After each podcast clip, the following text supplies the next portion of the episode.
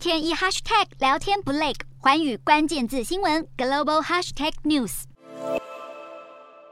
美国总统拜登与中国国家主席习近平在二十八号通话长达两个多小时。白宫声明，两人从气候变迁、安全卫生等合作领域，一路谈到乌俄战争与各种中方的人权议题。对于台湾议题，拜登也在重申美国立场。根据中国官媒新华社的描述，拜登有向习近平表示不支持台独，但白宫的通话记录中并未出现相关说辞，也不清楚两人是否讨论过众议院议长裴洛西的访台传闻。外媒指出，习近平再度强硬反对台独势力，还警告美方玩火必自焚。在贸易竞争上，两人并未谈到对中关税加征的解除，习近平表示，从战略竞争的视角看待美中关系是一种误判。根据美国官员消息，两人也在这次通话中同意安排实体的面对面峰会。